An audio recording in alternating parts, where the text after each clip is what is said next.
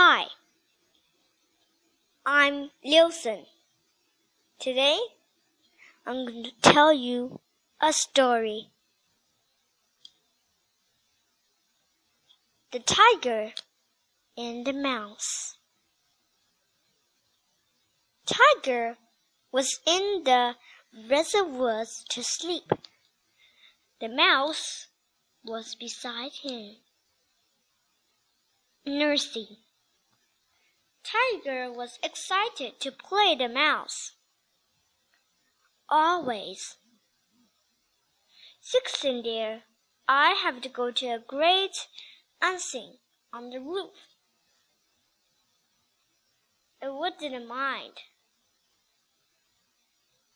So Galet and his friend Masha, two friends were coming here to visit Tiger. Tiger was very excited.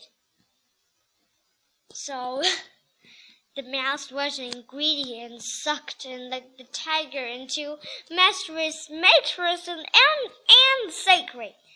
So one was and was outside. So Tiger will sit out the house. When he goes to frost roasting cake frosting, he see the cake frosting using butter egg mashed and water combined. Always, sure enough. So, and this is a great century out of the gates. Gala is a great friend of Tiger. Gala was a great girl on the top. He, she likes Tiger. Tiger was beginning confused back into the wet forest now. The wet frost would become very, very um, unflat. But this frosting will make the wet forest chilly. Tiger is going to bed. He closed his bed once at the window. But the wet forest became very, very chilly. His house became very, very greedy and was very scary. Tiger was said. Oh no, this is a great sight. Happening this day, always important outside on there.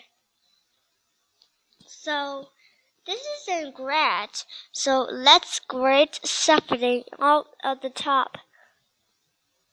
But it didn't mind. So he had to push red savory button of Tiger's room. It's green.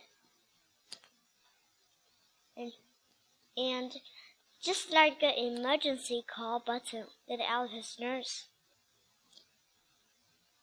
He pressed the green button,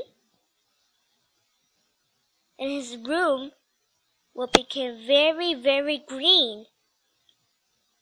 His outside his house became very, very small, but not small too. Angrily, Tiger became a mouse coming his house. The mouse became green too. Tiger was confused. His red button will press it down, and the room became red. Tiger became red too. The green mouse and the green tiger became colorful ones. So now, colorful tiger and colorful mouse was happily in the colorful house. Do you think it's an interesting story? That's all. Thank you.